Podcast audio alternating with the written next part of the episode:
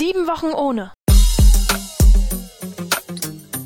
Von Aschermittwoch bis Ostern. Der Podcast zur Fastenzeit. Heute mit Roland Hosselmann.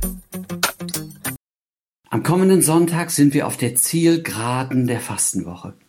Jesus zieht als der König aller Könige und der Herr aller Herren in diejenige Stadt ein, die noch auf jeder Weltkarte des Mittelalters im Mittelpunkt der Welt steht. Und dann müssen wir erleben, wie das Hosianna, gelobt sei der da kommt im Namen des Herrn, das Jesus am Palmsonntag begleitet und umsäumt hat, umschlägt in sein krasses Gegenteil. Kreuzige ihn, kreuzige ihn.